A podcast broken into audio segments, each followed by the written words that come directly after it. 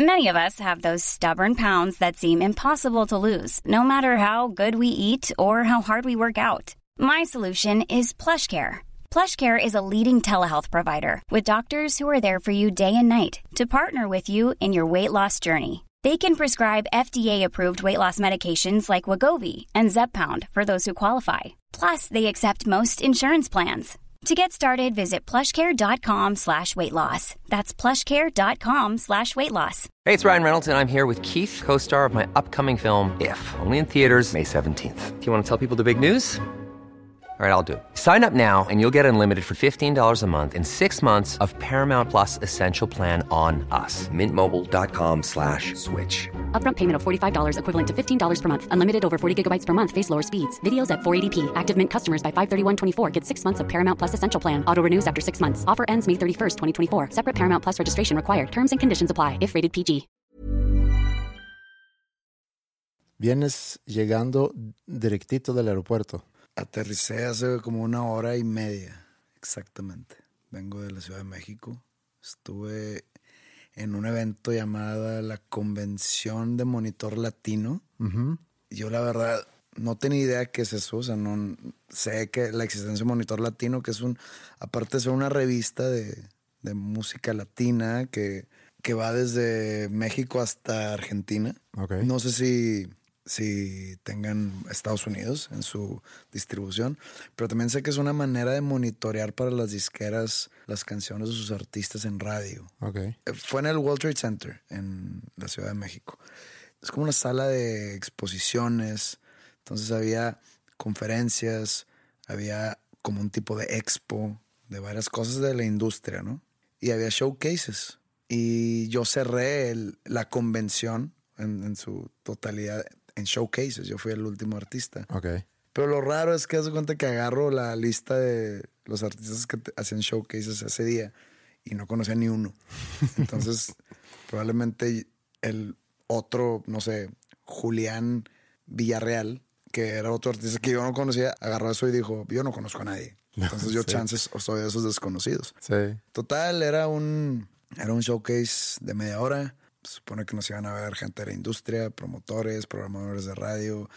Mi manager me dijo que era importante, yo lo hice. No había público así general. No, era, había, viéndonos, había como unas, no sé, a ojo de buen cubero, unas 80 personas. Mm. Sí había fans, pero creo que, o sea, la entrada a los showcases era comprando pues, la entrada a la conferencia okay. o a la convención. No estoy seguro, pero había mucha gente como que juzgando, ¿sabes cómo? Sí. O sea, no juzgando de mala manera, sino de que, ah, deja ver qué trae este güey. Entonces, yo desde el escenario, pues yo me enfoqué en los, no sé, los 20 fans que había mero adelante, que eran los que estaban cantando y, y demás. La demás gente, pues no, no sé ni qué querían. Muchos me tomaron así video del concierto completo, etcétera. Entonces, la verdad, no sé, pero eso fue ayer y regresé el día de hoy y aquí estamos. Muy bien.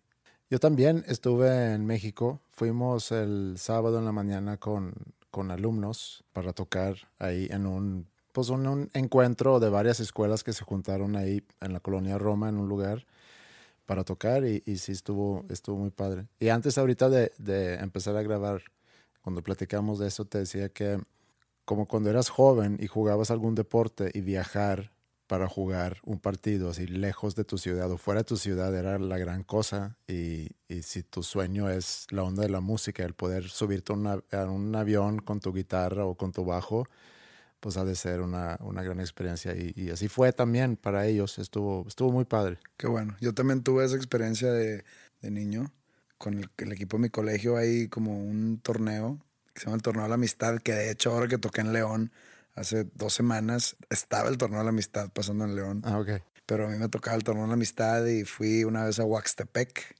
que no sé dónde está, nada más fui, pero suena que está por ahí por el Estado de México, no estoy seguro. Y la otra creo que fue en Guadalajara. Mm. Y sí es, o sea, sí es un sentimiento así muy, muy bonito el dejar tu ciudad para ir a jugar fútbol con tus amigos en un torneo importante del colegio, ¿no? Sí, yo en mi equipo, ahorita que lo dices, porque yo me acuerdo un, cada año más bien, hacíamos viajes con el equipo de fútbol. Tampoco éramos un muy buen equipo, pero siempre íbamos una vez al año a algún lugar para jugar un partido contra, otro equipo de ese lugar. Y me acuerdo una vez, nos parábamos en un restaurante a, a comer en el camino y todos se intoxicaron con la comida. Entonces, a, a, un par de horas de haber dejado el restaurante y habernos subido otra vez al camión, todos empezaron a vomitar. ¿Antes o después de, del torneo? Eso fue de reg regresando a casa. Ah, eh, bueno, ya. Perdieron. sí, también perdimos. Buen viaje, ¿eh? buen viaje. Oye, en el episodio pasado estuvimos hablando de meseros y de propina. Llegaron varios comentarios de, eso. No hay necesidad de ir a detalle con los comentarios, pero me hizo recordar de algunas cosas que a mí me pasaron, porque como te dije la vez pasada, yo trabajé como de los 17 hasta casi mudarme a México a los 24 o 25 años. Trabajé como un mesero en un restaurante que estaba en el mismo suburbio donde yo crecí. Y luego el dueño de este restaurante, que también era el chef, eh, se salió de ahí y empezó a trabajar en otro lugar, pero trabajó mucho con catering. Y también me llamó para, para ayudarle como mesero en, en, eventos grandes y a veces eran eventos chicos. A veces era ir a casa de alguien a, a servir la cena. También íbamos mucho a, a sesiones de foto, por ejemplo. Eh, a veces era videos. Pues a ti te ha tocado. Siempre cuando tú grabas un video debe haber alguien ahí a cargo del Sí, catering. Sí. Bueno, ese alguien en Suecia era yo. ¿Y qué te tocó? Vas a sacar de que le ayudé a componer a Roxette su gran éxito She's Got the Look o algo así. No, no, no tengo, no tengo de eso. Pero me acuerdo una vez que fuimos a una sesión eh, de fotos. Pues había muchos modelos ahí. Yo tenía yo a lo mejor unos 18, 19 años. Terminó el evento, estuve ahí recogiendo con quien iba, el, el, el dueño en sí del, del, negocio. Ya estaba esperándome en la camioneta, yo nada más estaba recogiendo lo último. Y de repente una señora que como que estaba trabajando ahí me dijo, oye, me, me gustaría ver la posibilidad de, de poderte llamar por si se necesita por otro evento que vamos a tener o algo similar, pues me gustaría poder contar contigo. Y, y cuando, cuando me subí al, al, al, camión o la camioneta con mi amigo, le dije, oye, pues me pasó algo muy chistoso. La chava que estaba a cargo de todo eso me dijo que pues a lo mejor me necesitaba. Y yo pensando que a lo mejor me necesitaba como modelo para, para, la, para el shoot. para futuras sesiones. Ah, tenías buena autoestima. Tenía una autoestima. Pues a ver, muy no, buena. no que tenías mala autoestima y eras gordo y no sé qué. Pero. o luego... era una sesión de fotos para, para tallas grandes.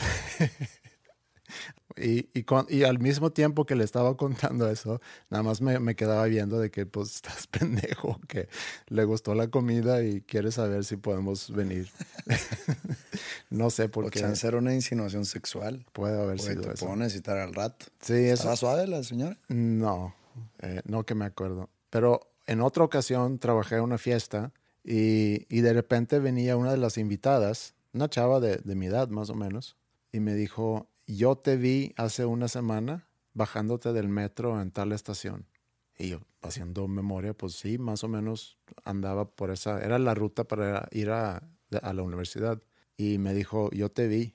Y yo, órale, ya, ya aquí se armó. Ya chingué. Y bueno, yo era muy cartón. Y no sé, para quien no entiende la expresión cartón, ¿cómo se puede explicar eso? Que eras muy inútil para eso de la conquista. Sí. Del, del coqueteo. Uh -huh. Y como era muy cartón, pues realmente no, no pasó nada. ¿No pasó nada? No. Mm. Pero me dio un poco el, el, boost a mi ego y a lo mejor fue después de esa ocasión que me pasó lo otro que te conté. Entonces. Ah, con razón llegaste. Ah, a huevo. Me, re, me, reconocen en metros, a huevo ya quieren, me quieren en sus fotos. Así es. En sus anuncios. Era nada más eso lo que te quería compartir. Ah, no iba a ningún lado. No, Ah, pensé que ibas a contar una historia de propinas y que te ibas a pelear con los clientes. Y... No, de propinas así nunca.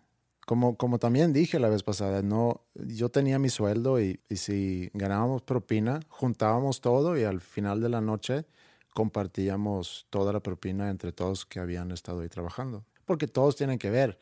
El servicio es una cosa, pero si yo te doy un muy buen servicio, pero la comida es fría, que a lo mejor no es culpa del mesero, sino culpa del cocinero, uh -huh. pues si no hay propina en ese caso, pues es culpa de otra persona si la Pero comida es muy habla- rica. Pero por eso hablábamos que a los meseros se les paga poco, porque es los dueños o los chefs que son dueños le dejan esa responsabilidad al cliente, Sí, porque él le paga a los cocineros y si tienen un chef, le pagan al chef muy bien, pero los meseros dicen, ah, pues que la clientela se encargue de ellos. sí. No sé, X. Ya, ya le dimos muchas vueltas a esto. Ya le dimos mucha vuelta. De los meseros. Sí, mejor empezamos.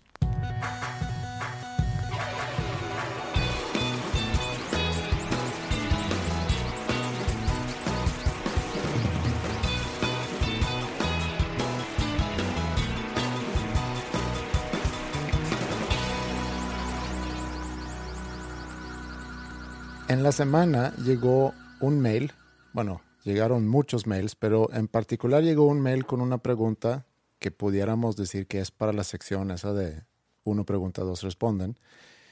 Dice el mail, ¿quién tenía razón de Maquiavelo o Rousseau? Y el Los, cuestionamiento... los- los filósofos. Sí. Y el cuestionamiento es si el hombre nace bueno o malo. O sea que si la naturaleza del hombre es ser bueno o si la naturaleza Es ser malo. malo, maligno, evil, pues. Malvado. malvado. Y bueno, no, no creo que haya mucha necesidad de explorar acerca de Maquiavelo y Rousseau, que tampoco quiero pretender ser un conocedor de ellos dos, aunque de- No, pero hay muchas diferencias entre ellos dos muy a grandes rasgos.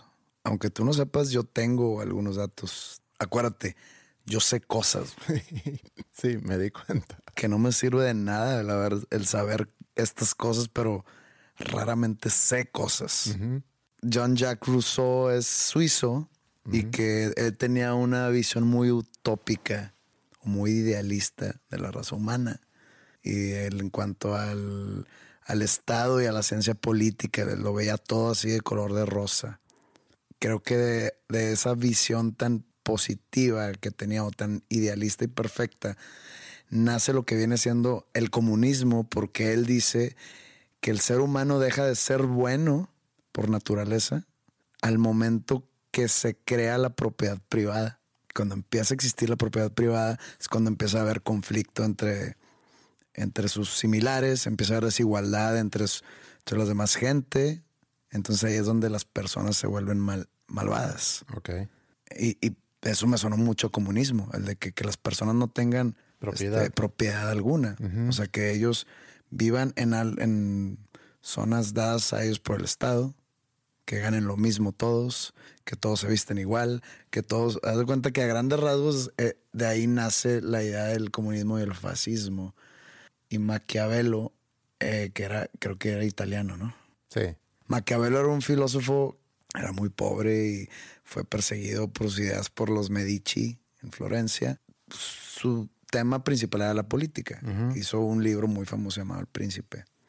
Pero no príncipe por ser el hijo del rey, sino príncipe porque él hablando sobre un tipo de gobernante, un gobernador, pero le dice príncipe porque se desprende de, de la palabra principio Ujú. no príncipe por ser el hijo de, de un rey o de una monarquía. Y él dice que el, el príncipe tiene la tarea de llevar a su pueblo a la prosperidad, a la seguridad, a, hacerlo mejor, un mejor estado, un mejor todo. Y para cumplir ese objetivo, se puede pasar por alto la moral, la ética, las reglas, las leyes, las normas, etcétera. Sí. Entonces, de ahí sale el término de que una persona muy maquiavélica es porque que no le importa llevarse de encuentro a la gente mientras él cumpla su propio objetivo. Que yo no creo que así sea toda la raza humana, pero sí creo que sí está un poco más inclinado a eso que a lo que piensa Rousseau. Esa es la pregunta, el cuestionamiento en, en el mail que llega. Y qué bueno que tú sí tenías datos porque yo de, de los dos sé muy poco, sé más de Rousseau. Leí su libro hace mucho que se llama Emilio o de la educación, pero son de diferentes épocas. Eh, Maquiavelo es de 1500 por ahí. y- Del Renacimiento. Sí, y, y Rousseau de 1700 por ahí, que es de la ilustración. Y los dos tenían muchos puntos de vista sobre la política. Se puede decir que quizá Maquiavelo era uno de los primeros pues, de la ciencia política. Está interesante el cuestionamiento. El que digan que el hombre nace bueno, que su naturaleza es buena. Sí. Yo creo que es lo que, o sea, va de la mano con todo lo que Rousseau dijo en, en todos los aspectos políticos. Como que es demasiado utópico. Yo no creo que el hombre nace bueno y que luego la sociedad lo corrompe. Yo creo que el, el humano nace con esa semilla maligna, pero tampoco creo que todo el ser humano tiene esa, ese espíritu de lograr o cumplir sus objetivos sin importar el mal o el daño que le haga a, sus, a su alrededor. O sea, no creo que sea tan, tan extremista. Claro que hay casos, que sobre todo en la política, Sí. que hay muchos gobernantes que mis hijos quieren este, una un departamento en París, entonces yo me voy a robar el dinero del pueblo hasta conseguirlo y no me importa. Digo, eso es como que un tipo de filosofía de esa gente maquiavélica. No creo que el, el ser humano sea así por naturaleza, pero sí creo que está más balanceado hacia lo que dice Maquiavelo que hacia como pensaba Rousseau. Pero si vemos la, eh, nuestra especie, el, el ser humano, que sabemos que no hay tanta diferencia, podemos decir que hay cosas que suceden en partes del mundo o inclusive en partes de nuestro país con lo cual no nos podemos identificar. Pero si vamos a la esencia del ser humano, somos bastante similares. Y un bebé recién nacido es muy igual y se comporta muy igual ah, en- independientemente en qué parte del, del mundo nace. Entonces, yo quiero pensar que nacimos todos iguales, partiendo más o menos de lo mismo, obviamente con una carga genética que, que llevamos con nosotros, dependiendo de, de nuestros papás y ancestros y demás. Y creo que todos tenemos en nosotros seguramente switches que se puedan prender o apagar, o en este caso a lo mejor prender, en función de factores externos. Si fuera así de blanco o negro, que tampoco creo que ni Maquiavelo ni Rousseau veía el mundo así de blanco y negro, pero cuando lo pones uno contra el otro, se vuelve más una perspectiva de blanco y negro. Por ejemplo, aquí en México, aquí de Monterrey inclusive, pues hay personas como tú, personas creativas, buenas en su esencia, que no se la pasan haciendo daño a los demás, y en la misma ciudad ha nacido gente que no tiene problemas aparentemente de colgar a alguien de, un puente y prenderle fuego. Entonces, ¿dónde es que uno va por el camino que a lo mejor tú escogiste y que alguien más va por el camino de, de matar gente? Y yo creo que ahí es donde entra el mundo donde tú creces. Y ahí es donde le puedo dar razón a, a Rousseau cuando dice que es la sociedad que corrompe, es, son los factores externos, pero no quiere decir que todos nacemos buenos. Yo creo que ni No, buenos ni malos. Es que yo no dije que todos nacemos malos, sino que todos nacen con una incepción dentro de ellos donde que es la maldad. El ser humano es maligno por naturaleza. ¿Por qué crees que es Porque es, maligno? es muy fácil serlo. Es lo más fácil. A ver, necesito dinero para comer. ¿Qué es más fácil? ¿Robarme una, un hot dog de la calle o trabajar para comprarme un hot dog de la calle? ¿Y qué es lo que hace que tú optas por trabajar para pagar tu comida? O sea, no estoy hablando, estoy hablando más sobre personas humildes, personas homeless, digamos, indigentes. O sea, que es más fácil para ellos. Y me, me fui a este ejemplo específico. Sí. Pero pues, se me puede dar un ejemplo mucho más de, de nivel, no sé, de gobernantes. O sea, que es más fácil. Una administración de seis años, siendo totalmente honesto con la poca, porque tengo entendido que un, el sueldo real de un funcionario público no es la gran cosa. Pero el bono, El estamos hablando de sueldos en exclusividad. ok. El sueldo no, no es la gran cosa. Entonces, quiero más, quiero más. ¿Qué hace? Pues corrupción es la respuesta. Y es muy fácil, lo tienen a la mano. Por eso digo, el, el- el humano tiene ese, esa esencia maligna que la verdad es mucho más fuerte que el ser bueno. Sí entiendo lo que dices, pero creo que para que eso salga de ti, tiene que haber factores. Si tú estás trabajando en un ambiente donde así se hacen las cosas, pues es muy fácil que tú también empieces a hacer las cosas así. En esos ejemplos el factor era o la necesidad, Sí, o la ambición, sí, o la soberbia, Mm. Por ejemplo, todos los criminales se hacen primero por necesidad. No creas que porque jajaja, me gusta andar matando gente como en las, no sé, en caricaturas o en los cómics o los villanos de los superhéroes. No, se empiezan por necesidad. Sí. O sea, todos los que se van a trabajar para los cárteles, Mm. ¿tú crees que es porque, ah, me gusta la droga y me gusta traer una pistola dorada con imágenes de la Virgen de Guadalupe? No, no, va- no va por ahí la cosa. Yo creo que es mucho tiene que ver con sobrevivencia. Sí, Con- sobre, con- sobrevivencia, pero económica. o inclusive puede ser sobrevivir, literalmente. Otro ejemplo, eh, Alemania. Si nosotros En la- pensamos... en la Segunda Guerra. O ahorita sí, o sea, compara eh, Alemania hoy en día visto como un país de gente eh, trabajadora, un país con una economía muy fuerte, líderes en Europa, líderes a nivel mundial, eh, sacando inventos y productos que nosotros percibimos como productos de mucha calidad. Y si nos regresamos 70 años, 80 años en el tiempo, vemos a, Alemania con ojos muy, muy diferentes. Pero, pero es que nace el factor de necesidad al principio y que se convirtió en ambición y en locura. O sea, todo empieza porque Alemania no podía pagar la deuda de la guerra, de la Primera Guerra. Sí. de todos los destrozos que hizo. O sea, que Alemania estaba quebrada, económicamente hablando. Aparte, Hitler, que le regalan el poder que tuvo, el pri- el- su primer puesto como funcionario público se lo regalan para que dejara de alborotar masas en sus rallies políticos sobre el partido nazi, ¿no?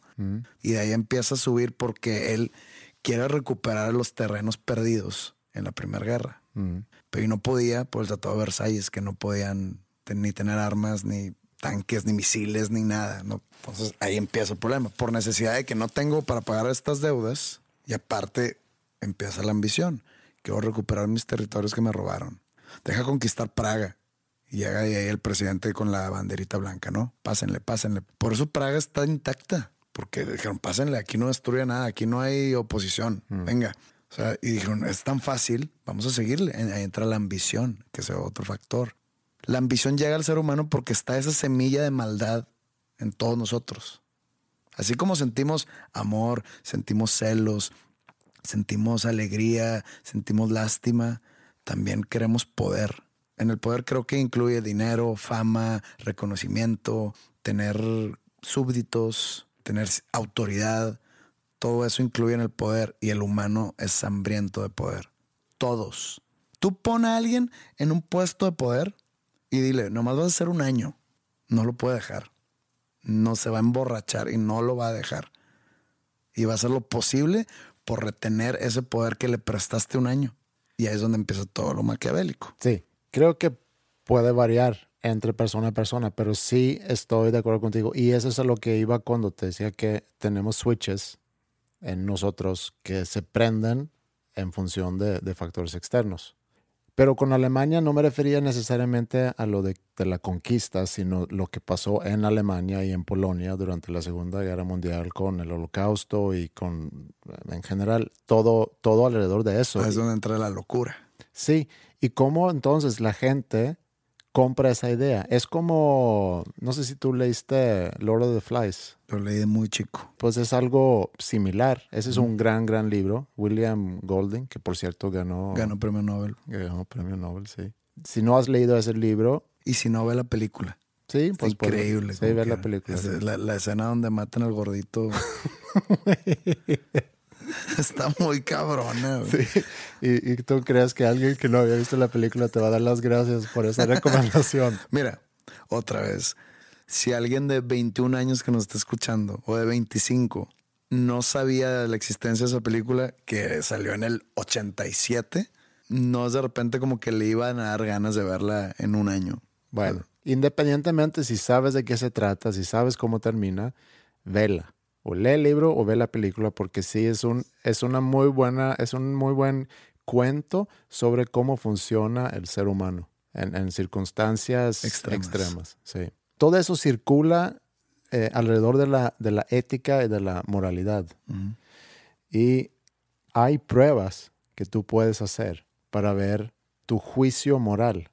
Y te ponen una serie de, de preguntas y al terminar lo que analizan es qué tan consistente eres en tus respuestas, porque te ponen en diferentes situaciones y te piden responder si tienes una obligación moral o no de hacer algo o, no hacer algo, y al final ya te dicen, pues tu, tu consistencia moral es tal porcentaje. Si tienes el 100%, quiere decir que fuiste muy consistente y siempre te dejaste guiar por tu moral. Yo quería ponerte algunos eh, cuestionamientos o algunos casos que pudiéramos a lo mejor rebotar, porque creo que eso está muy ligado al tema de, de Rousseau y Maquiavelo. Ok, a ver, sorpréndeme. Este es un cuestionario muy famoso, el cuestionario de razonamiento moral de Kohlberg. El caso, hay varios casos, yo nada más saqué un caso aquí y dice, una mujer estaba a punto de morir de un tipo de cáncer muy especial. Había una medicina que según los médicos podían salvarla. Era un tipo de medicina que el farmacéutico de la misma ciudad había descubierto recientemente. La medicina era cara de producir, pero el farmacéutico cobraba diez veces más de lo que a él le había costado elaborarla. Él pagó dos mil pesos, pero cobraba veinte mil pesos por una pequeña dosis. El marido de la enferma, Enrique, acudió a todo el mundo que conocía para pedir el dinero prestado e intentó todos los medios legales, pero solo pudo conseguir diez mil pesos, la mitad de lo que le costaba. Enrique le dijo al farmacéutico que su mujer se estaba muriendo y le pidió que le vendiera el medicamento más barato o que se lo dejara pagar más adelante. Pero el farmacéutico dijo, no, yo he descubierto la medicina y tengo que ganar dinero con ella. Entonces Enrique entró desesperado en la farmacia y robó la medicina para su mujer. Ese es el caso. Primera pregunta. ¿Debía Enrique robar la medicina? Pues del lado de Enrique, viéndolo de su perspectiva, sí, tiene que hacer lo posible por salvar a su esposa. Ok. Entonces, para salvar a su esposa, debía robar la medicina. Sí, porque no le alcanza a comprarla. No estoy diciendo que si está mal o está bien. Para salvar a su esposa y no le alcanza la medicina, tiene que robarla de alguna manera, porque no puedo convencerlo, no puedo darle lástima, no puedo conseguir el dinero. ¿Qué es lo que queda? Robármela. Sí, de hecho es la segunda pregunta. ¿Está bien o mal que él robe la medicina? Pues es que creo que esto ya trasciende el bien o el mal. O sea, tú estás haciendo todo lo posible por salvar a una persona amada y pues no queda otra. Y estás, estás poniendo en riesgo tu libertad o ya hasta tu vida por salvar la vida de alguien más, alguien que quieres. Y pues es algo que es muy dentro del ser humano también, arriesgar tu vida por una persona que amas. ¿Tiene Enrique el deber o la obligación de robar la medicina? No. O sea, desde el punto de vista de su esposa, ¿no tiene él la obligación? Pues no es obligatorio. O sea, él pudo haber regresado con su esposa con cara triste, decirle, oye, pues no me alcanzó. Y la esposa no va a decir, es tu obligación robártela. Enrique, pues no es su obligación. Si Enrique no quisiera a su mujer, ¿debería robar la medicina? Si no la quiere, sí. No, no lo hubiera hecho. O no lo haría más bien. Si quiere a su mujer, roba la medicina. Y está bien, dices tú, porque... No, que está bien, estoy desde la perspectiva de Enrique. Tú aceptas que él roba la medicina para ayudar a su mujer. Yo siendo ni juez ni parte del asunto. Es que tienes que ser juez. Ah, si soy juez, basándome en qué? ¿En la, en la ley? Aquí es donde hay un conflicto y eso es un poco lo que, lo que dice Maquiavelo, que hay un conflicto entre ley y moralidad, que no siempre van a la mano. Yo sé que no, pero sí, eh, siendo yo juez, digo, ¿sabes qué? Se está muriendo tu esposa. No te voy a castigar por haberte robado la medicina. Se va a hacer un caos el mundo, sin orden, una anarquía. Porque todo el mundo va a decir, oye, pues yo también, este, o sea, me, está muriendo un hijo, o me estoy muriendo yo, o se está muriendo mi abuelo, o se está muriendo mi vecino. Deja robarme cosas. Y a ver qué me llevo, que, se me salpica a mí, a ver si un chocolatillo ahí no me llevo de pasada. o sea, no puede ser, la ley tiene que ser ciega. Sí. O sea, dice, oye, ¿sabes qué? Está mal robar. No, no importa la situación. Tengas hambre, se esté muriendo tu esposa o nomás por chistoso. Está mal. Siendo yo juez del lado de la ley, pues. es importante hacer todo lo posible para salvar otra vida. Yo te digo que sí. O sea, que, que sí es necesario hacer lo imposible para salvar otra vida, mientras no pongas en riesgo ni tu libertad ni tu propia vida. Está bien.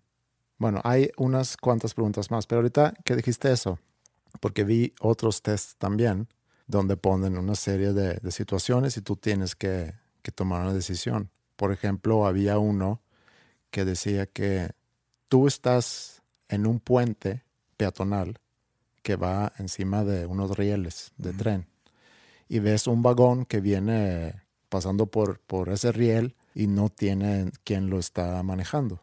Y más adelante hay cinco personas y tú sabes que esas cinco personas se van a morir si ese vagón no frena antes. Al lado de ti hay un gordote y tú sabes, si tú empujas ese gordote a los rieles, el vagón se va a impactar con, con ese gordo, se va a morir, pero el vagón se va a frenar y, la, y vas a salvar la vida de esas cinco personas. ¿Qué es lo correcto ahí? ¿Qué culpa tiene el gordo? Si el gordo dice, yo me tiro para salvar a esas personas, va. Pero pues en contra de su voluntad, ¿por qué? O sea, sí sea lo que vas. Que la muerte de una persona que signifique la sobrevivencia de más. ¿vale la pena? Si es voluntario, sí.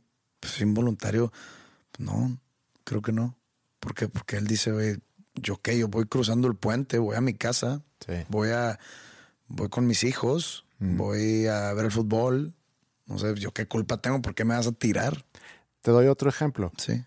Te llaman para negociar con un terrorista que está aquí en, no sé, en el Palacio de Gobierno, en, en Monterrey. Y tiene detonaciones ahí por todos lados y va a explotar gran parte de la ciudad. Y te hablan y te dicen, oye, tú tienes que negociar con esa persona. Tenemos aquí el hijo del terrorista.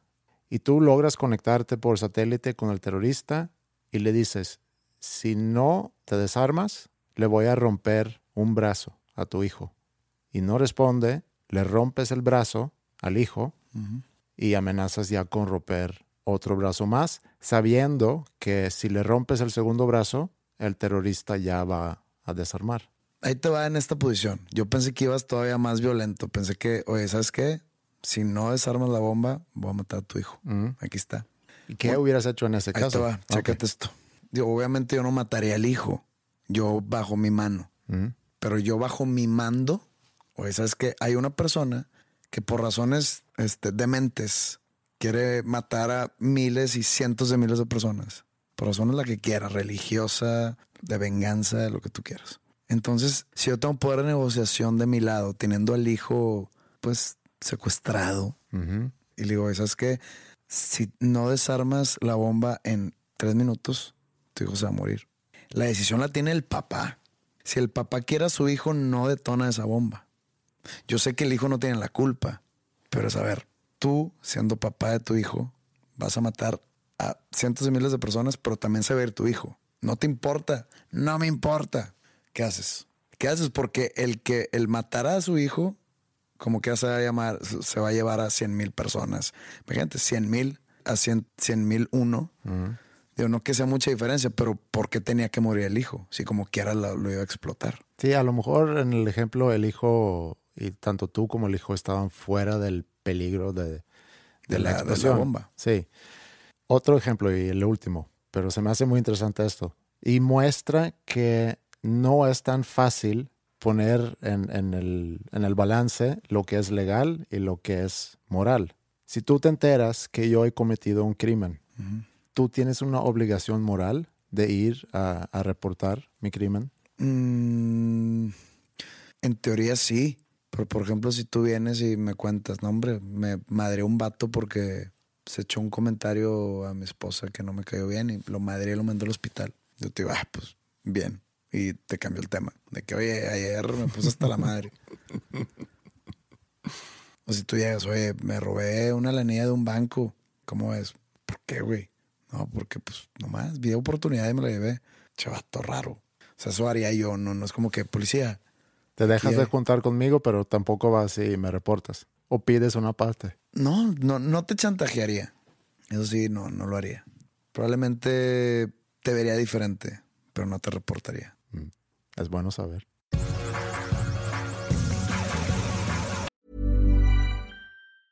Many of us have those stubborn pounds that seem impossible to lose, no matter how good we eat or how hard we work out. My solution is PlushCare.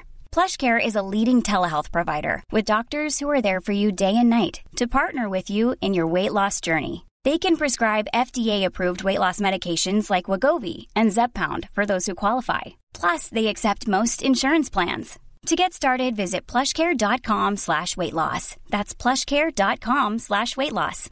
If you're looking for plump lips that last, you need to know about Juvederm lip fillers. With Juvederm Volbella XC and Juvederm Ultra XC, your lip look, whether it's subtle or bold, can last up to one full year with optimal treatment and no additional maintenance. Find a licensed specialist and see if it's right for you at juvederm.com today. That's J U V E D E R M.com. Add fullness to lips in adults over 21 with Juvederm Volbella XC or Juvederm Ultra XC. Do not use if you have severe allergies or a history of severe allergic reactions, or if you're allergic to lidocaine or the proteins used in Juvederm. Tell your doctor if you have a history of scarring or taking medicines that decrease the body's immune response or that can prolong bleeding. Common side effects include injection site redness, swelling, pain, tenderness, firmness, lumps, bumps, bruising, discoloration, or itching. As with all fillers, there's a rare risk of unintentional injection into a blood vessel, which can cause vision abnormalities, blindness, stroke, temporary scabs, or scarring. For full important safety information, visit juvederm.com.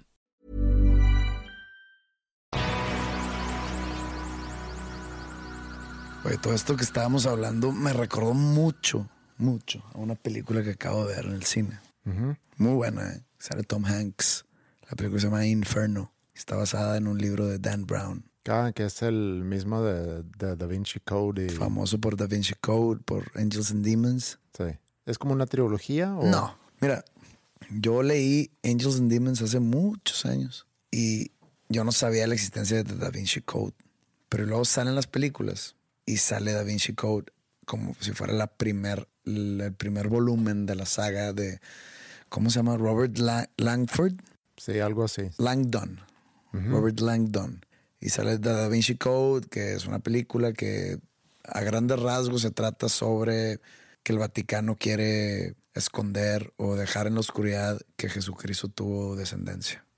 Eso es la grande, la grande rasgos, eso se trata. Los Angels and Demons, que no tiene nada que ver la trama con Da Vinci Code. Y fue el libro que leí este, que se trata sobre la muerte de un papa y todo el cónclavo que se hace alrededor y con el resurgimiento de la sociedad secreta llamada Illuminati. Los Illuminati siempre estuvieron en persecución por la Iglesia Católica, entonces hace muchos años la Iglesia Católica desaparece a los Illuminati y resurgen ahora haciendo varios asesinatos y este, amenazando con hacer destrucciones y demás, ¿no? Y este último, Inferno, a mí me gustan mucho las películas que hace Ron Howard. Ron Howard es el protagonista de una serie muy famosa llamada Happy Days, no sé si te acuerdas. Sí. Que del el video de Wizard que recrearon. Buddy Holly. Sí. Bueno, eso es Happy Days. Sí. El, el video de Buddy Holly de Wizard. Él es el director de estas películas y a mí se me gusta mucho y Tom Hanks, pues yo creo que es el actor que a todo mundo le cae bien. Sí. No conozco una persona en el universo que diga me cae mal Tom Hanks. Hablando de Tom Hanks, vi un clip hace relativamente poco, un video que pasaron por ahí. Es eh, una boda y de repente viene caminando Tom Hanks. Están tomando fotos en la calle con los novios y de repente, por alguna razón, pasa por ahí Tom Hanks. Y se acerca con ellos sabiendo que para ellos ha de ser un gran momento que llego yo, porque yo soy Tom Hanks. Sí. Entonces, tómense foto conmigo. Qué bueno ser Tom Hanks y es como tú dices. Hay otra historia de Tom Hanks que él llegó a un restaurante y, y hace cuenta que vio a un, vio a un batillo ahí, pero pedísimo, eh, desmayado, Ajá. así en su mesa, tirado, y con, estaba el celular ahí de él. Y ahora que pues el celular puedes abrir la cámara sin, sin desbloquearlo, ¿no? Claro. Entonces él desbloquea Tom Hanks la cámara, pone al borracho como así en su hombro y empieza a tomar fotos chistosas con el borracho. Pero el borracho estaba ido, o sea, no, no estaba vivo, digamos. Entonces imagínate, se, se tomó como seis fotos diferentes haciendo caras y jugando con el, con el chavo este borracho. Imagínate despertarte todo crudo y ver tu celular y, ah, cabrón, tengo siete fotos con Tom Hanks. Eso hace que le caiga bien a la gente. Sí. Pero bueno. Pero también habla mucho sobre la confianza que tiene en sí mismo sabiendo que a la de- gente le cae muy bien. Bueno, regresando, Inferno. Este Robert Langdon, Langdon, dijiste. La- Lang- Langdon, no quites ese pedo, está chido. Robert Langdon, supone que es como un tipo de profesor de Harvard que, que es, muy, es muy sabio, muy erudito en cuanto a culturas antiguas o la historia de la iglesia o de Europa, Simbolismo. ¿no? simbolismo, etcétera. Entonces, casualmente, siempre que hay problemas de algún tipo terrorístico en, en Europa, le hablan a él. Entonces, esas son de las cosas inexplicables, ¿no? Pero, Sí. pero ahora resulta que hay un, no, se los voy a contar, nomás les voy a decir más o menos de qué se trata y por qué me recuerda lo que estábamos hablando hace rato. Se trata que hay como un millonario científico que él da muchas pláticas, tipo TED Talks, pero no TED Talks, sobre la sobrepoblación mundial Ok. de cómo nosotros mismos nos estamos empujando a ser la sexta es- especie importante extinta en la historia del mundo. No sé cuáles son los otros cinco, sé que unos son los dinosaurios. El- seríamos la sexta y que vamos a pasos agigantados hacia ella. Y te da datos y te da números y te da estadísticas y demás. Pero eso o sea, lo quiero pasar por alto un poco. Pero entonces, tanto es el, el activismo de este científico hacia su filosofía que él crea un virus que le pone Inferno, basado en la Divina Comedia, el infierno de Dante. Y él es muy fan de Dante Alighieri, que es un escritor italiano que se hizo muy famoso por sus poemas La Divina Comedia, que es como un viaje entre, es un viaje en el infierno, en el purgatorio y en el cielo, ¿no? Se supone que él esconde ese virus para en un momento determinado dispararlo y matar a no sé qué porcentaje de la población mundial. Ok. ¿Para qué? Para que vuelva a empezar todo. O sea, porque él dice, nos morimos algunos, pero la raza humana sigue o nos morimos y nos extinguimos como raza humana, como especie. Entonces, cae eso, lo que dijiste del gordo, Sí.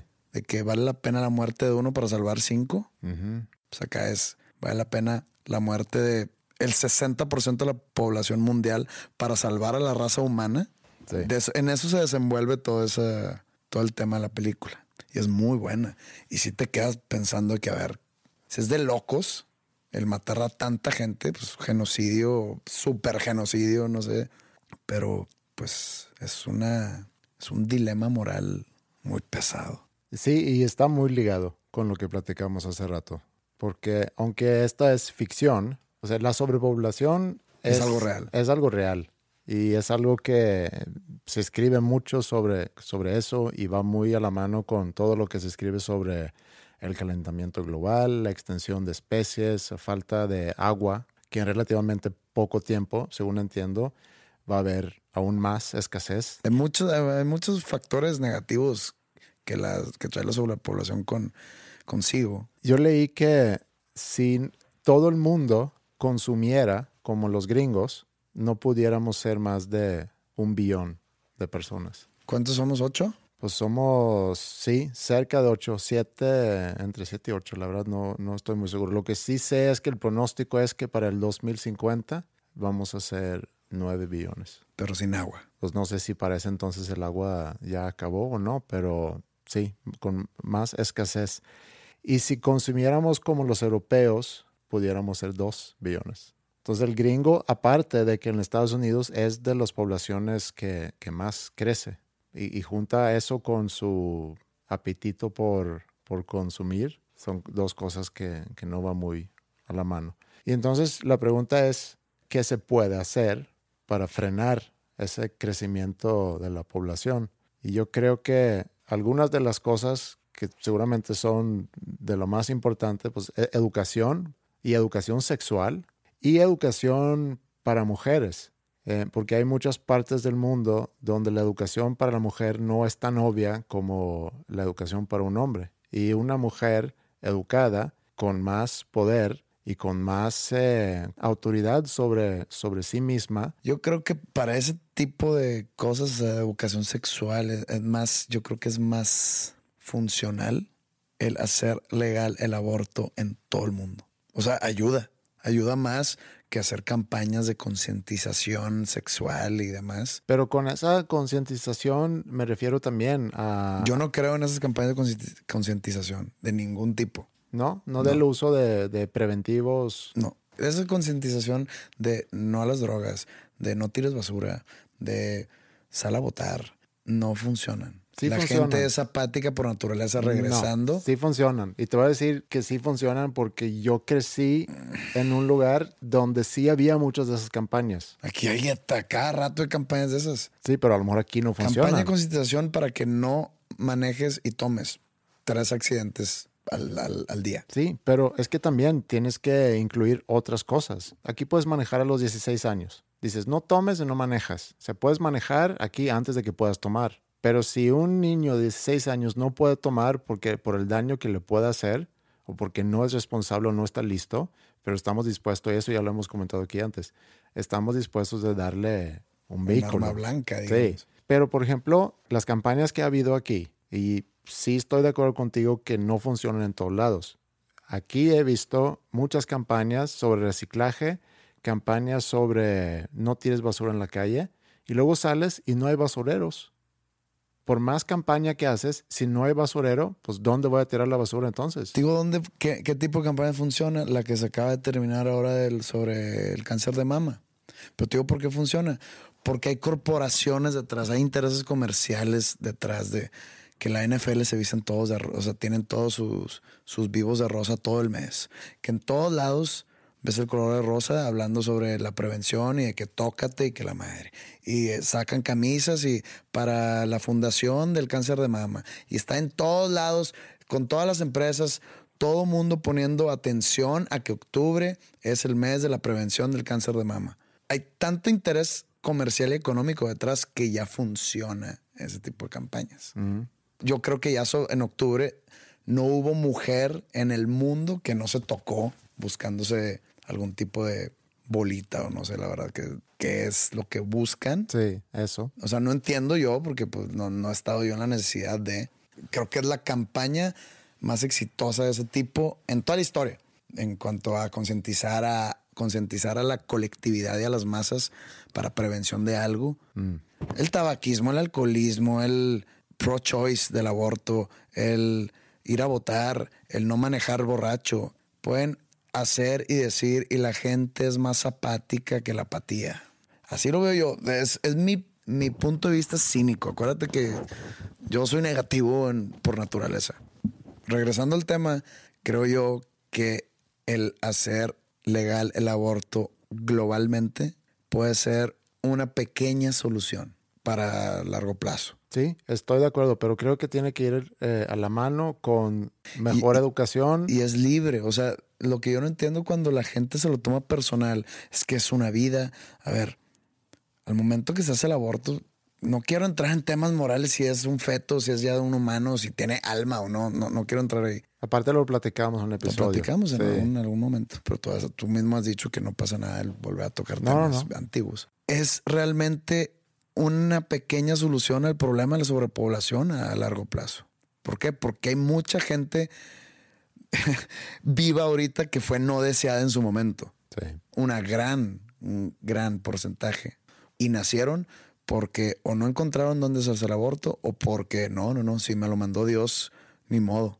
Que digo, está un poco extremo mi manera de pensar o mi, lo que estoy expresando ahorita, pero ya viendo el otro extremo en que la sobrepoblación y que los mismos humanos nos vamos a matar como especie, pues hay que empezar a hacer algo al respecto.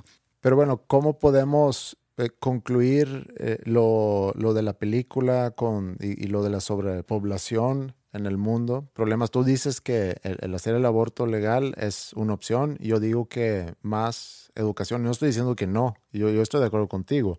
Ah, que, que vaya la mano con la educación. Pero yo no estoy seguro que eso de la educación sexual, darle o darle a entender o tratar de empoderar más a la mujer para que tenga autoridad sobre sí misma y no sentirse obligada a tener hijos. obligada o hacer algo que no quiera hacer. Sí. Y luego otra, otra solución puede ser hacer algo similar a lo que ha hecho China, eh, o sea, hizo ilegal tener más de dos hijos, algo así, ¿no? pagas una cuota si tienes más. Creo que puedes tener más de, de, un hijo, pero te cuesta. Pero, por ejemplo, si te traes ese tipo de, de sistema a un país subdesarrollado o tercermundista, harían revoluciones, harían manifestaciones, marchas, etcétera, etcétera, que cómo me vas a privar de tener los hijos que yo quiera y van a, llamar tiranos a los gobernantes y demás. El problema es que en países subdesarrollados, que muchas veces el tener muchos hijos es una forma de, de tratar de salir de la, de la miseria, tener hijos que puedan trabajar, sea el, rancho donde vives o que algunos encuentran trabajo y te puedan ayudar económicamente cuando tú ya no puedes trabajar. Por eso te digo, y eso no es algo que resuelves de un día para otro, pero ahí es muy importante la educación y no nada más la educación sexual, sino la educación en general. Es un tema bastante complejo, no es algo que nosotros dos vamos a resolver aquí, pero, pero es un tema interesante y sobre todo cuando lo ligas así como lo viste tú en, la película, por el lado moral de que qué tanto pudiéramos nosotros hacer o qué podemos hacer para controlar ese crecimiento sin meternos en problemas morales. Y lo que tú mencionas, para muchos es un problema moral, como lo del aborto. Entonces, esa solución para algunos va a ser equivalente a matar a dos personas para salvar la vida de mil. En nuestra generación, y no hablo de millennials ni generación X, no. Nuestra generación viva ahorita, y por más egoísta que suene, no es y no será nuestro problema. Creo que todos los que estamos vivos el día de hoy, desde los que están haciendo en este instante, creo que no nos va a tocar. Creo que sí estamos en peligro como especie, pero todavía le cuelga un rato. Y agrégale a eso el comportamiento humano que tiene esas tendencias de ser tan malo como hemos visto tanto aquí en la ciudad como en otras partes del país, nos enteramos todos los días de lo que es capaz de hacer el ser humano, que también a mí en lo personal me pone a cuestionar realmente nuestra especie y está destinado, es un hecho que está destinado a, desaparecer como todas las especies. Yo creo que sí va a llegar el punto donde vayamos a desaparecer. Ahora, viene la pregunta interesante. ¿Te gustaría a ti vivir el fin del mundo? Yo creo que nosotros como especie ya hemos evolucionado y ya somos seguramente otra especie y esa otra especie también va a llegar a un fin. Si ese fin va a ser algo parecido a lo que le pasó a los dinosaurios, es lo más probable que vaya a pasar eso y la verdad no me gustaría vivirlo. ¿No? No. Yo estoy un 62 sí, 38 no.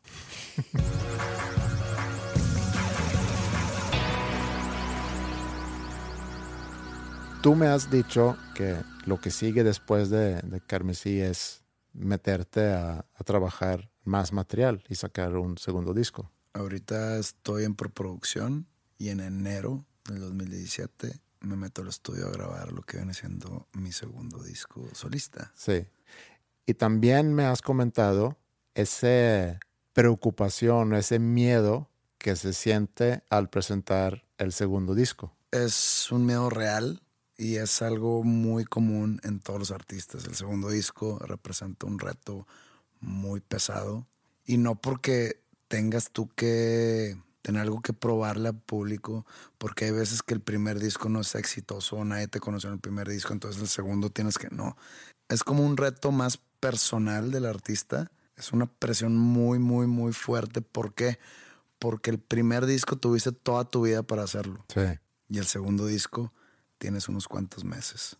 En mi caso, la primera canción de Carmesí se compuso y se escribió en el 2008. La última fue a finales del 2015. Son siete años en las que compuse y escribí alrededor de 16 canciones, 17 canciones, de las cuales escogí 13 para Carmesí. Y de las cuales otras dos se fueron al deluxe. O sea, entonces quedaron ahí unas dos o tres bailando. Una de ellas fue Feliz Cumpleaños. Y eso fue en siete años. Imagínate lo que puedes hacer en siete años. Este segundo disco lo empecé a componer en marzo del 2016. Escribí las letras en verano del 2016. Y estoy en agosto empecé a hacer la preproducción. Entonces estás hablando de marzo a enero que, que me meto a grabar. Tuve para hacerlo todo de cero a 100. Sí, es un embarazo, hace cuenta. Es un embarazo. Entonces, compara siete años a nueve meses. Sí. Eso es la presión. Y eso le pasa a todos los artistas. Por eso dicen que quien pasa airoso el segundo disco va a tener una carrera, pues digamos, buena. Sí. Y tú me comentaste de, eso, de la preocupación acerca de hacer el segundo disco. Y yo lo he leído también de otros artistas, así como tú dices, que tal cual, que tuviste a lo mejor toda la vida para, para componer tu primer disco. Pero yo quisiera decirte algunas cosas para hacerte sentir mejor, para, para que frenes un poco ese malestar o ese miedo que puedas tener. No es malestar, porque la verdad disfruto mucho todo el proceso. Nomás sí, sí la es- preocupación. sí es mucha preocupación. Bueno, tu primer disco fue, ¿eh, ¿qué? ¿2000? ¿99? Lo grabamos en el 99. Ok, se empezó a componer en el 97. claro. Pero sale y de ahí al, al segundo disco, Pero fue un disco que nadie, nadie escuchó. O sea, el, el primer disco de Panda fue un disco que mientras estaba vigente, nadie, nadie nos peló. O sea, nos pelaron aquí localmente en Monterrey y leve. pero después de eso se metieron o tú te metiste a, a componer para un segundo, para Sí. un tercero, para un cuarto, quinto, ahí- sexto y séptimo. Así es. Entonces, pues la experiencia ya tienes, o sea, ya lo, ya lo viviste. No es como que ese disco que acabas de sacar no es tu primer disco que sacas. Es tu octavo disco, ¿no? Pero es mi primero con mi nombre. Sí, pero con el mismo compositor. Sí, pero es diferente. Para ponértelo así a grandes rasgos o generalizarlo, es diferente marca. Y otra cosa que, que también te quería comentar es, hay diferentes tipos de discos debuts. Como dijiste, hay discos que dispara la carrera de un artista o de una banda y hay discos que pasan por, ¿cómo se dice? Desapercibido. Ujú. Y el segundo o el tercer disco es, Es el bueno. es el bueno. En el caso de Nirvana, por ejemplo, Bleach, que es su disco debut, pues no fue la gran cosa y Nevermind es considerado de los mejores discos de todos los tiempos. Así es. Entonces ellos entraron a componer y a grabar su segundo disco realmente sin presión. No tenían gran cosa que perder. Lo mismo que pasa con Radiohead, porque su primer disco fue Pablo Honey. Y pues ahí tienen un super éxito. Sí tienen un super éxito, pero realmente fue The Bends, que es el segundo disco. Creo yo que el disco que hizo Radiohead, ser Radiohead, fue el OK Computer y fue el tercero. Bueno, hay, hay- hay diferentes opiniones. Sí, Esa es la a, mía. no, a mí también me gusta inclusive más OK Computer que The Bends. Me gustan mucho los dos discos. Pablo Honey es un disco que rara vez escucho, si, si lo escucho. Es que no es, no es Radiohead. Es Radiohead, pero no es lo que Radiohead es conocido por. Es un disco de rock. Sí. Y los demás ya es mucho más experimental, mucho más alternativo, mucho más clavado. Otro también que le pasó algo similar es Amy Winehouse, por ejemplo, que Sí. su disco debut era Frank, y el segundo disco es Back to Black, que Frank, pues yo creo que nadie escucha ese disco. Bueno, muy poca gente quizá sabía de la existencia de ese disco. Y luego hay bandas como Oasis, que sonó mucho con su primer disco, Definitely Maybe, y que seguramente entró a grabar el segundo disco con esa presión. Ahora, viendo entrevistas y viendo documentales sobre la banda, como que no les importó mucho porque no sentían que tenía algo que comprobar y estaban también bajo la idea que eran la mejor banda en el mundo de todos los tiempos Con un disco. con un disco. Entonces, cuando entran a grabar el segundo disco, lo hacían con mucha confianza y no tenían esa preocupación. Pero a lo que te quería decir es que hay quienes hayan sacado un disco que nadie escuchó, se meten y sacan el disco que suena en todo el mundo. Hay quienes graban su primer disco y empiezan a sonar en todo el mundo y luego ya tienen la presión de sacar un segundo disco. Y para mí, en el caso de Oasis, el segundo disco es hasta mejor que el disco debut. Yo tengo varios, o sea, varias experiencias de siendo fan de una banda que sacan un disco y está increíble y sacan el segundo y, mm, Mm. y teniendo éxito el primero, ¿no? Ya. Y de repente, ay, como que no, la perdieron raro. Y de ahí tu preocupación. Es que es algo que es muy conocido, es- una situación muy familiar para todos los artistas, el segundo disco. Por lo mismo que tú dijiste, o sea, el primer disco tuviste toda tu vida para hacerlo. Tuviste toda tu vida para hacerlo, para deshacerlo, para quitarle, para ponerle, para producirlo, para desproducirlo, para volverlo a hacer, para...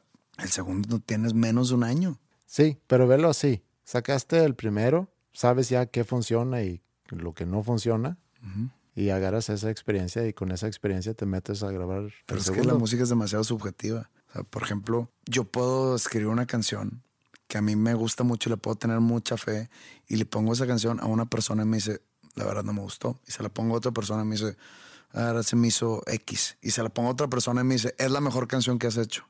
Entonces ahí me entra la confusión. ¿Por qué? Porque yo sé que es muy subjetivo todo, pero normalmente una muy, muy, muy buena canción le gusta a mucha gente más que a los que no les gusta. Sí. Entonces cuando se divide por igual, de que dos me dijeron que bien y dos me dijeron que mal. Y yo digo, ok, lo importante es lo que a mí me guste. Pero quieras o no, por más punk que te escuches, de que si no les gusta a mí me vale madre. Quieras o no, todos los que dicen eso, está en tu cabecita el de que ah, no les gustó, no les gustó, ¿qué voy a hacer? ¿Qué voy a hacer? De eso vives. Claro. Entonces, está la preocupación, es real, es re- muy real. Y gracias por tus palabras de aliento y ánimo y apoyo, pero la preocupación yo creo que no se va a acabar hasta que, por ejemplo, saque el disco y ver buenos comentarios de mis fans. Bueno, quise hacer el intento. Y se agradece.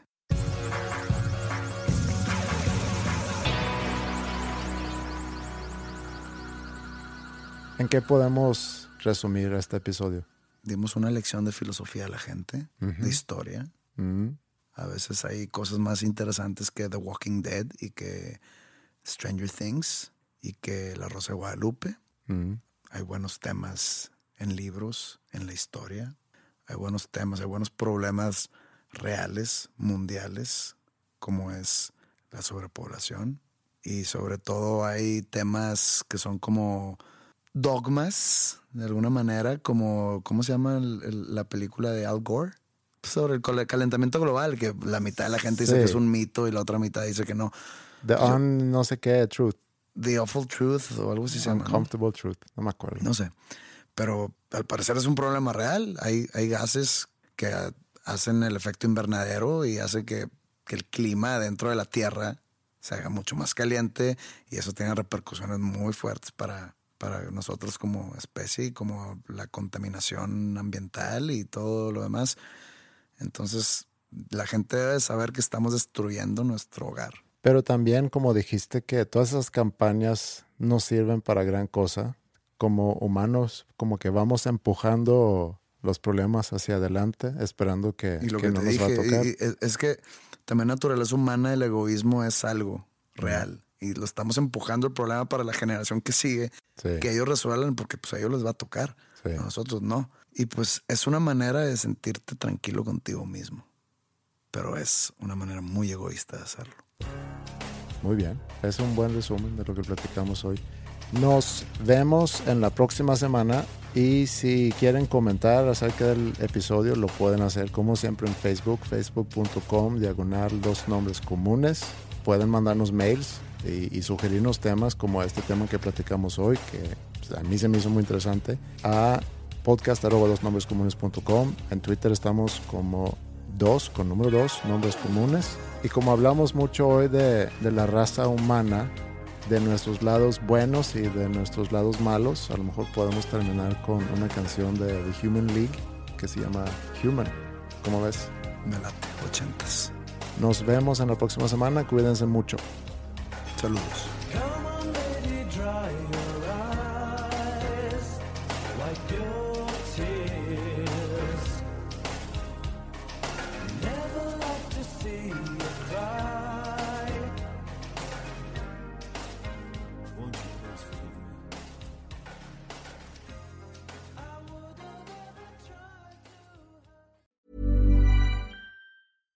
How would you like to look five years younger? In a clinical study, people that had volume added with Juvederm Voluma XC in the cheeks perceived themselves as looking five years younger at six months after treatment. Look younger, feel like you. Add volume for lift and contour in the cheeks with Juvederm Voluma XC. Reverse signs of aging by adding volume to smooth laugh lines with Juvederm Volure XC. For important safety information and to find a licensed specialist, visit juvederm.com. That's J U V E D E R M.com. Not for people with severe allergic reactions, allergies to lidocaine, or the proteins used in Juvederm. Common side effects include injection site redness, swelling, pain, tenderness, firmness, lumps, bumps, bruising, discoloration, or itching. There's a risk of unintentional injection into a blood vessel, which can cause vision abnormalities, blindness, stroke, temporary scabs, or scarring. Talk to a licensed specialist to find out if it's right for you. Planning for your next trip? Elevate your travel style with Quince. Quince has all the jet setting essentials you'll want for your next getaway, like European linen, premium luggage options, buttery soft Italian leather bags, and so much more. And is all priced at 50 to 80% less than similar brands. Plus, Quince only works with factories that use safe and ethical manufacturing practices. Pack your bags with high-quality essentials you'll be wearing for vacations to come with Quince. Go to quince.com/pack for free shipping and 365-day returns.